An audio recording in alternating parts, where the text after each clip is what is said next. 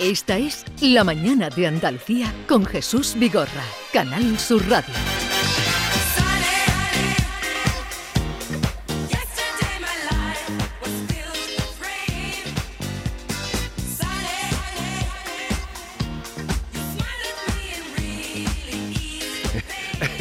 Hoy tan lucido.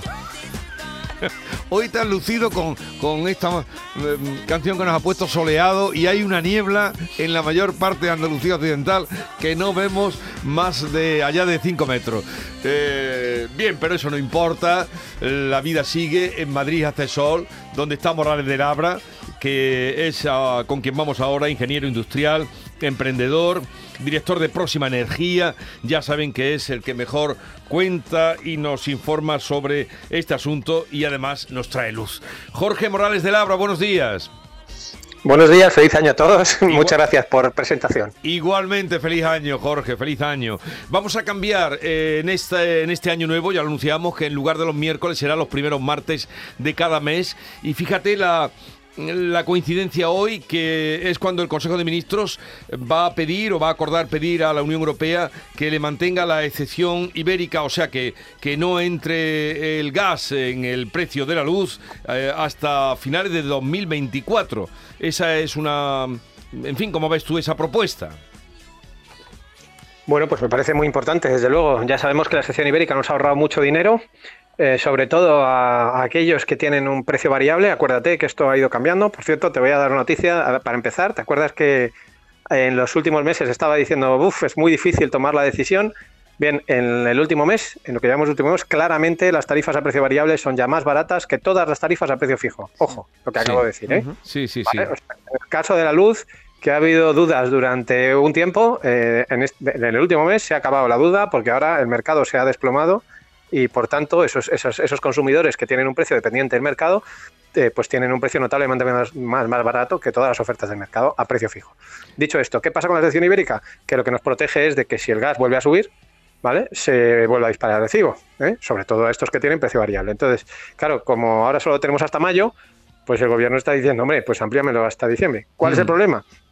Que para a diciembre del año siguiente, del año 24, eh, el problema es que eh, cuando el gobierno le, le, pidió a Bruselas la sección ibérica, el gobierno español y el sí. portugués, se comprometió a cambiar el PVPC. Recuerdo que el PVPC es la tarifa oficial de la luz, sí. ¿vale? que es una tarifa a precio variable, la más conocida de todas. Sí. ¿vale? Entonces, ¿qué pasa? Que no la ha cambiado. Entonces, ahora lo de ir a pedir la excepción está muy bien, pero Bruselas le va a decir, oye, macho, si tú te comprometiste a cambiar esto y no lo has hecho. ¿Y, y en ¿vale? qué sentido y... la tiene que cambiar, Jorge? Es que ahí, mira, mira que es que ya tenéis mucho nivel, ese es el problema. ¿Por qué el gobierno no lo quiere cambiar? ¿Es, es porque es, se le ha antojado? ¿Se le ha olvidado? No, no, no lo quiere cambiar porque la obligación de cambiarlo Bruselas lo que quiere es que España, los consumidores españoles, dejen de tener un precio tan rabiosamente variable. ¿Vale? Porque entonces, en cuanto sube la luz, como subió cuando, cuando se disparó el gas con el sí. tema de la guerra el año pasado, inmediatamente nos vamos allá a Bruselas a quejarnos. Y somos los primeros siempre, ¿por qué? Porque somos los únicos de Europa que tenemos una tarifa que está directamente vinculada al precio mayorista. Y por tanto, en cuanto sube el precio, se nota un montón. Sí. Pero ¿qué pasa también? Que cuando baja, también se nota un montón. Entonces, claro, como ahora está bajando, el gobierno no quiere tocar esa tarifa ahora, ¿vale? Porque es la que está tirando para abajo la inflación.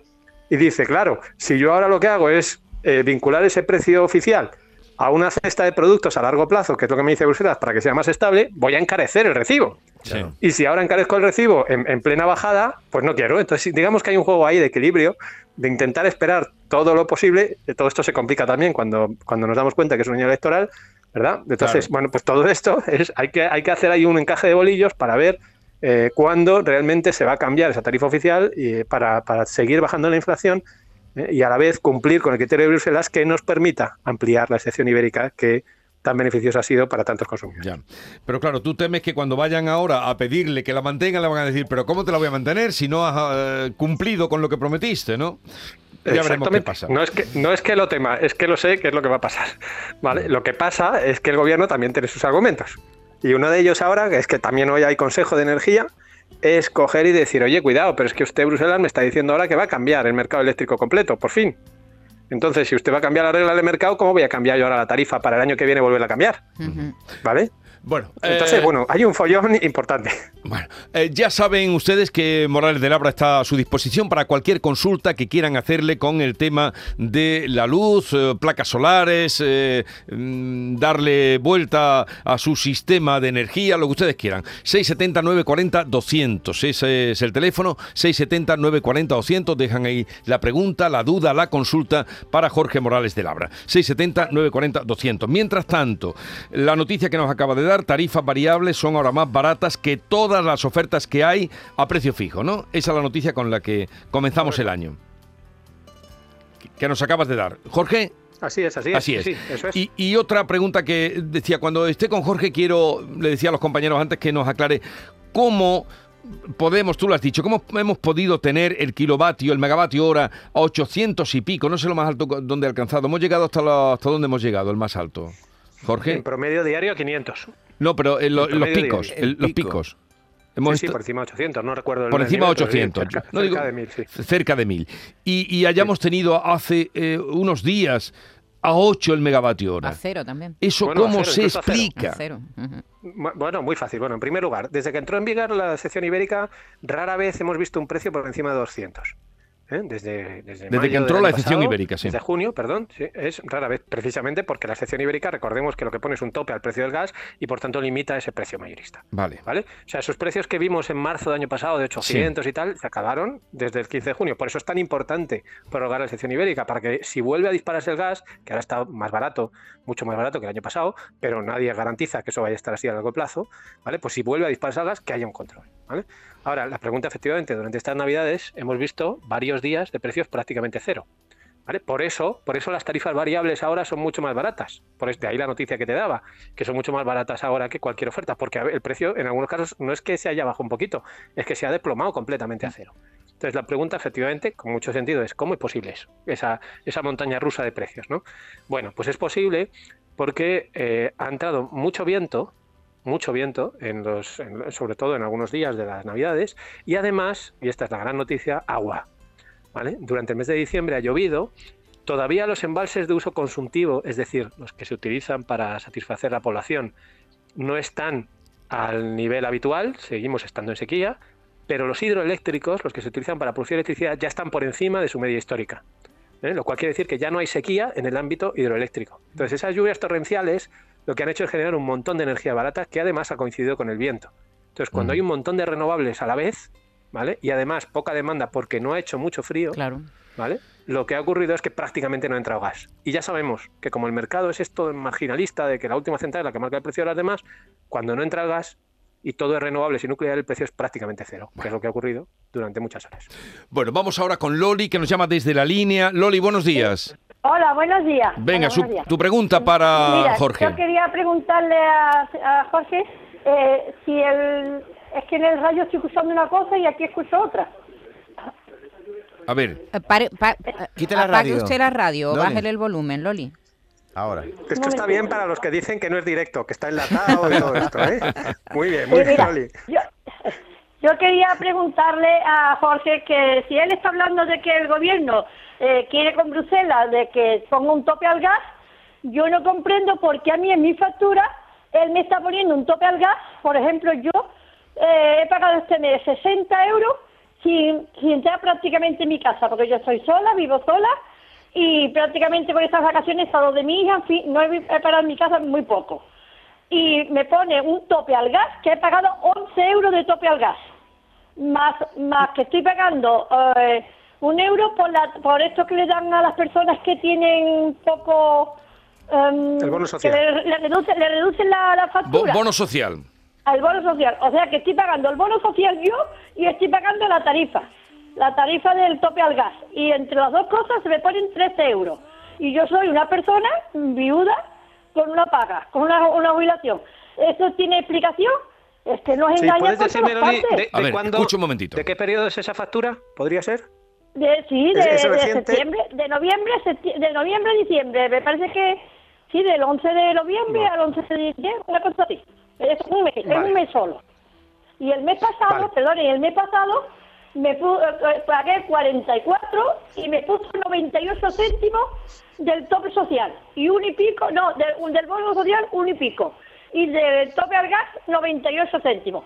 Y el anterior, el del mes de octubre, pagué 14 euros del, del tope social, del tope al, gas. Es que yo no me explico. A ver. Yo pagué 60 y tantos euros una persona sola, estoy pagando más del, eh, del tope al gas prácticamente que lo que estoy consumiendo. venga, eh, Jorge. Entendido perfectamente. Vamos a ver, vamos a ver, Loli, vamos a ir por partes. En primer lugar, eh, que ahora mismo vamos a ir a precios de. Sabemos que el epicentro de esta crisis es el gas, ¿vale? Bien, el gas está hoy, ahora mismo, cotizando en el mercado europeo a 75 euros el megavatio hora, ¿vale? Lo hemos visto en agosto a 350. Por tanto, cualquiera que yo le diga esos dos números dice, hombre, pues ahora el gas está baratísimo, ¿no? Pues no, no está baratísimo si lo comparamos con lo que pagábamos antes, porque el precio del gas habitual es 20. Es decir, estamos en precios que son casi cuatro veces el precio normal. Hoy, ¿vale? Lo que pasa es que hemos visto hace nada, porque agosto era como quien dice antes de ayer, hemos visto precios que eran del orden de 15 veces el precio normal. ¿Vale? Entonces, el tope del gas, ¿qué ocurre? Cuando el gas está muy caro, ¿eh? como ha ocurrido por ejemplo en agosto, también depende, es que, es que el precio del gas internacional es, está muy nervioso todavía el mercado y, oscila mucho, ¿vale? Cuando está muy caro nos afecta a la factura, pero la clave está en que la factura es muchísimo menor de lo que sería si no existiera el mecanismo. Porque lo del tope al gas lo que le está diciendo a usted es una parte de su factura, Loli, una parte de su factura se está generando con gas. Y esa parte tiene un sobrecoste. Pero no toda la factura, solo esa parte. Entonces, si a usted le han pasado 11 euros de, los 60 totales de tope al gas, lo que quiere decir es que si en lugar de estar ese mecanismo no estuviera, en vez de 11 habrían sido a lo mejor 120 euros en total, porque le habían repercutido el tope al gas a toda la energía, que es lo que ocurría antes del mes de junio. Por tanto, lo que le estoy diciendo es que efectivamente 60 euros yo estoy con usted, que para una persona es una barbaridad, ¿vale? Pero es que no podemos dejar de, de pensar que estamos todavía en la crisis energética, que no hemos acabado, que el precio sigue estando en 70 cuando lo habitual es que esté en 20.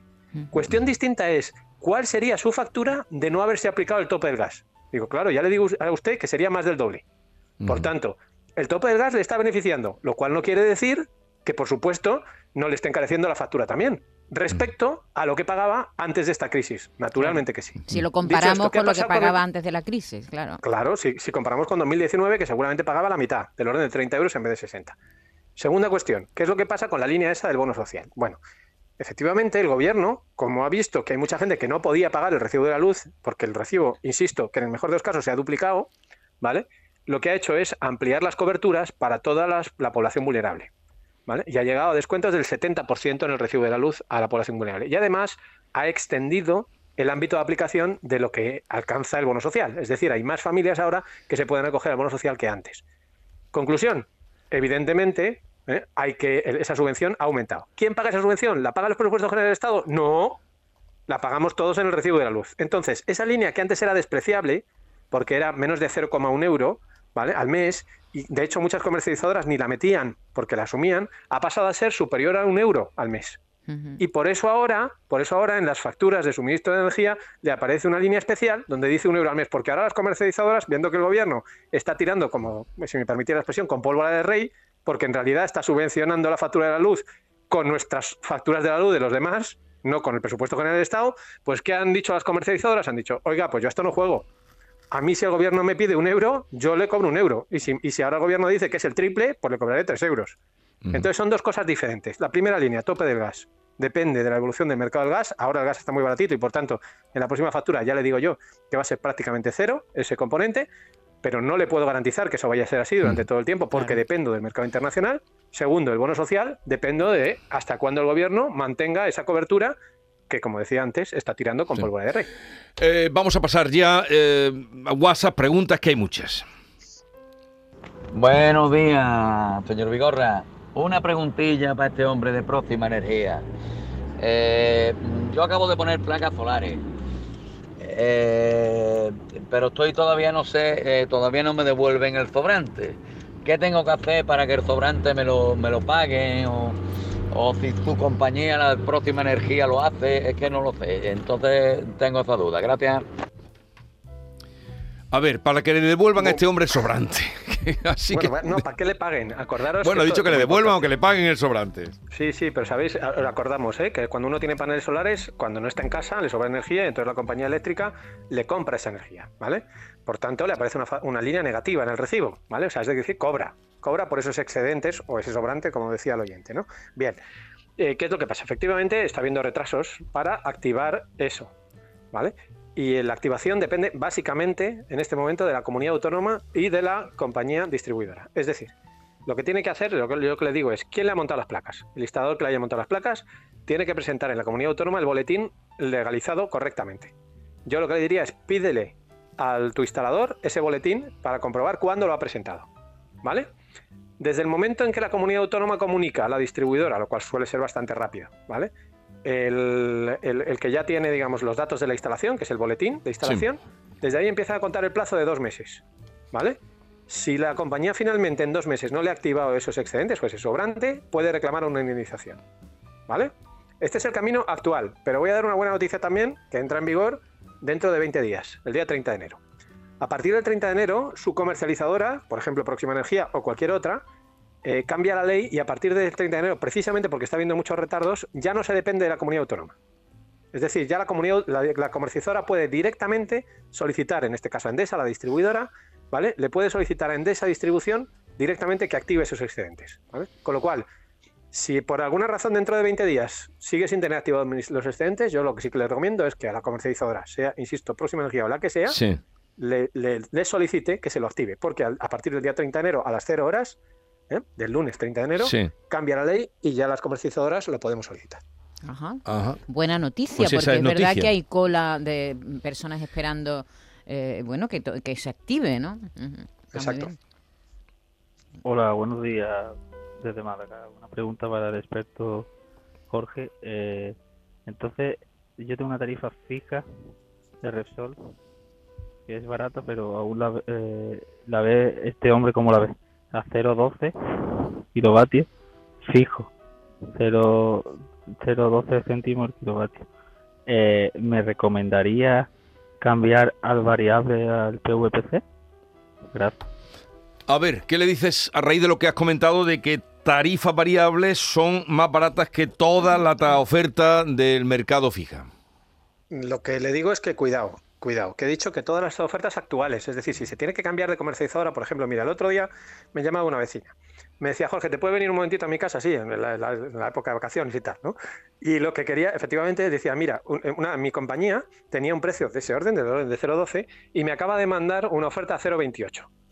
¿vale? Es decir, más del doble de lo que estaba pagando hasta ahora. Sí.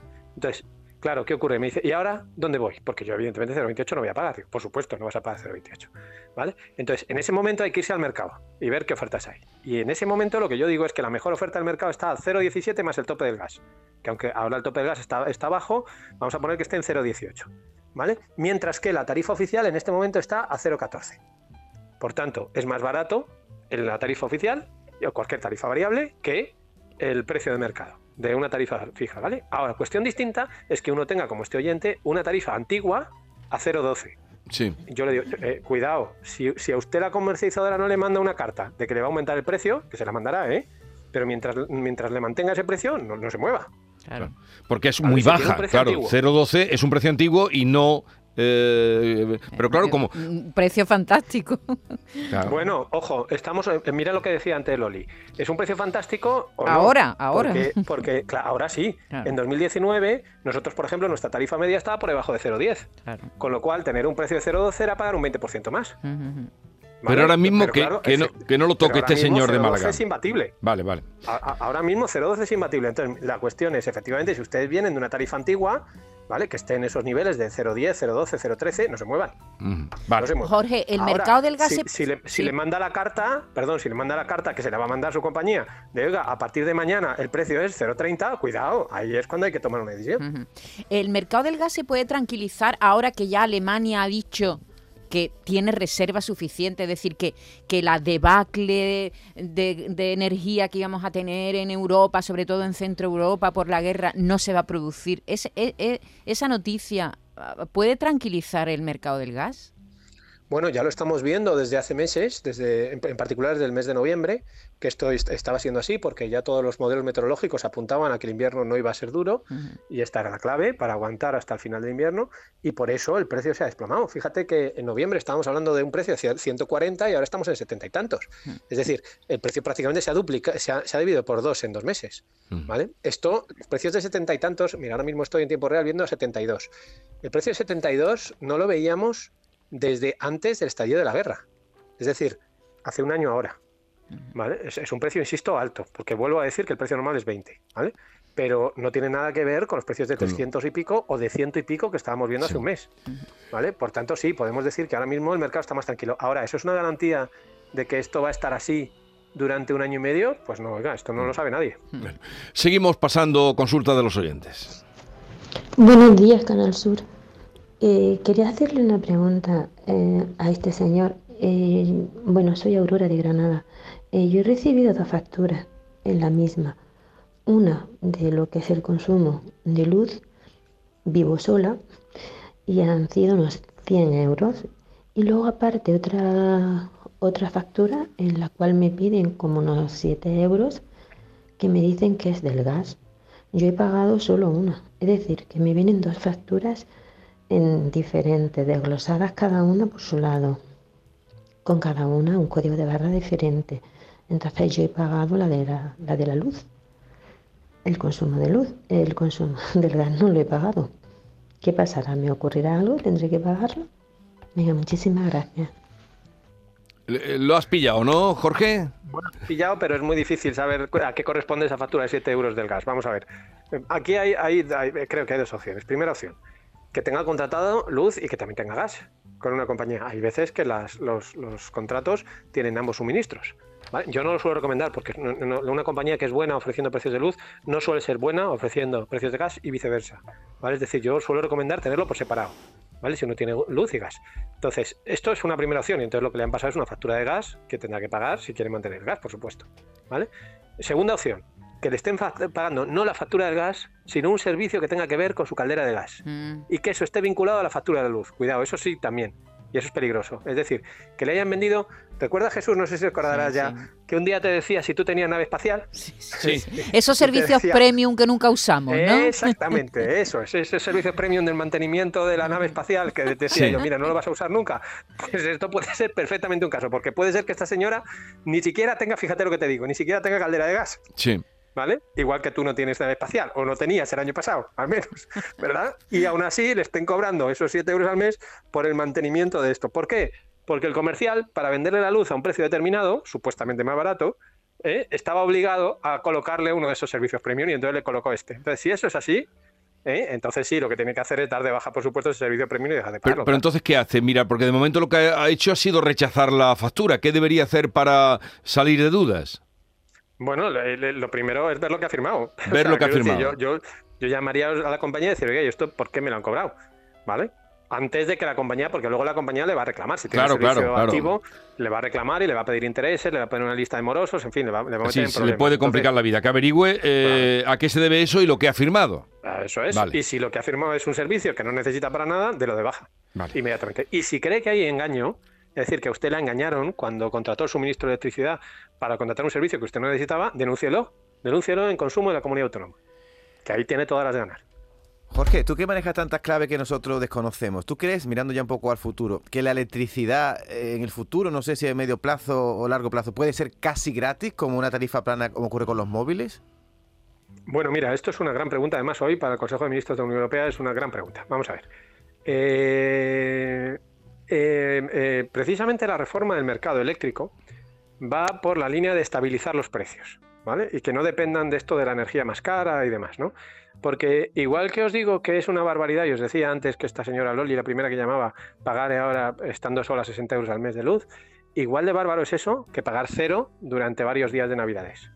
¿Vale? Que la gente se volvía el día de Nochebuena, de Nochevieja, la gente decía, si tienes una tarifa variable, pone el horno, enciende todas las luces, pues da igual, porque esto está gratis. Bueno, eso es una barbaridad, ¿vale? Porque eso, lógicamente, no fomenta que haya una inversión en renovables, ¿no? Entonces, claro, el equilibrio razonable, o sea, con el modelo actual de mercado, sí, llegaríamos a un momento, y muy próximo, en el cual cuando hubiera muchas renovables, el precio sería cero es decir, había que estar muy atento al, al horario, pero en muchas horas el precio sería cero. En España, por ejemplo, y en Andalucía en particular, en las horas centrales del día, desde marzo hasta octubre, con la energía solar que hay ya, el precio sería cero muchas horas. ¿Qué ocurre? Que ese modelo a largo plazo es insostenible. Entonces, como me preguntas a largo plazo, te respondo, espero que no. ¿Eh? Espero que no, porque si no, eso lo que lleva es a la quiebra del sistema. Entonces, yo lo que espero es que haya un precio estable y mucho más barato que el actual, y además renovable. Eso es lo que debería ser, en mi, en mi opinión, el mercado eléctrico del futuro, pero nunca gratis, porque si algo es gratis, el problema es que, eh, pues que se acaba rompiendo, claro. Pero por lo que tú prevés, el- en el futuro será eh, un precio mucho más bajo de lo que estamos pagando ahora. Muchísimo más bajo. Ten en cuenta que la energía solar ahora mismo está, es rentable a 35 euros el megavatio hora. Y estamos viendo precios que cuando vemos un precio medio, de, por ejemplo en diciembre de 97, ahora damos palmas con las orejas. Bueno, pues es- 97. y la pues- energía solar es rentable a 35, o sea que claramente mucho más barato. Pues es un consuelo lo que nos estás contando. Venga, una consulta más. Buenas, pues mandame este mensaje para a ver si me podía explicar qué son los cargos normativos, que eh, me han subido, por ejemplo, 6 euros del mes pasado a este. Cargos normativos. Pues raro, sí le han subido porque lo que han hecho es bajar precisamente. Han bajado desde el 1 de enero. O sea que cuidado a ver lo que le está eh, cobrando la eh, comercializadora. Que esto también hay que tener mucho cuidado de lo que están cobrando las comercializadoras de la letra pequeña de los contratos, ¿vale? Mucho cuidado con estas cosas. Eh, vamos a ver, en el recibo de la luz hay eh, básicamente tres componentes. Hay un primer componente que es lo que marca el mercado, ¿vale? Hay un segundo componente que son los peajes. Los peajes los fija la Comisión Nacional de Mercados y Competencia, ¿eh? es decir, el organismo regulador. Esto lo que paga es las redes, porque la luz no solo hay que fabricarla, luego hay que transportarla hasta tu casa y eso cuesta a través de las redes eléctricas, ¿vale? Ese es el segundo concepto, peajes. Y hay un tercer concepto que son los cargos del sistema. Los cargos del sistema son todos aquellos costes que hay en el recibo de la luz que están fijados en el boletín oficial del Estado, es decir, que no dependen del mercado, ¿vale?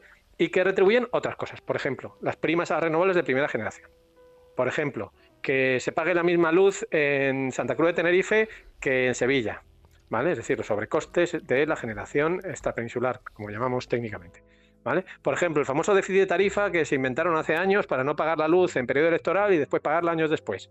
Bueno, todas esas cosas, llamémoslas así políticas, entre comillas, que se han ido metiendo en el recibo en los últimos años son las que están en los cargos. Pero ¿cuál es la, la buena noticia? Que los cargos se están hundiendo. Se están hundiendo precisamente porque las renovables de primera generación, eh, que son es la parte de- más, del león de los cargos, ¿vale? Cada vez están cobrando menos, porque, porque cada vez se van amortizando antes. ¿Vale? Y por tanto, por eso le decía yo que me extraña que hayan subido, porque lo que han hecho ahora han bajado dos veces. Bajaron en abril del año pasado, 2022, y han bajado ahora en enero de 2023. Por tanto, lo que me extraña es que su compañía ahora le cobre más cargos que en la factura anterior. Esto yo lo miraría, porque no es lo normal. Luego entonces, eh, cargos normativos, con ese término lo tenemos todos en la factura. No hace falta, a ver, esto ya también depende de la transparencia de la compañía. Hay algunas compañías que detallan el- el- lo que va a peajes, lo que va a cargos en una línea del recibo, ¿vale? Y otras que no. En cualquier caso, lo que sí que es obligatorio es en, el- en en uno de los comentarios que aparece en el recibo, esto es obligatorio para todo el mundo, sí que tiene que decir, por ejemplo, imagínese que usted ha pagado 100 euros de la factura, ¿vale? Pues sí que tiene que poner qué parte de esos 100 euros va destinado a peajes y qué parte va destinado a cargos. Eso sí que es obligatorio, el total, ¿eh? Lo que no es obligatorio es que aparezca en una línea específica de la factura. Es decir, puede estar escondido por ahí en la factura, para entendernos, pero no necesariamente en una línea aparte. Muy bien, pues Jorge Morales de la Abra, si quieren contactar también con él, arroba próxima energía es una manera de poder contactar y eh, con nosotros el primer eh, martes de cada mes, dándonos aquí, eh, aclarándonos dudas y dándonos luz, como le decíamos al principio. Jorge, un abrazo muy grande, gracias por estar con nosotros y hasta la próxima. Igualmente, un placer. Adiós.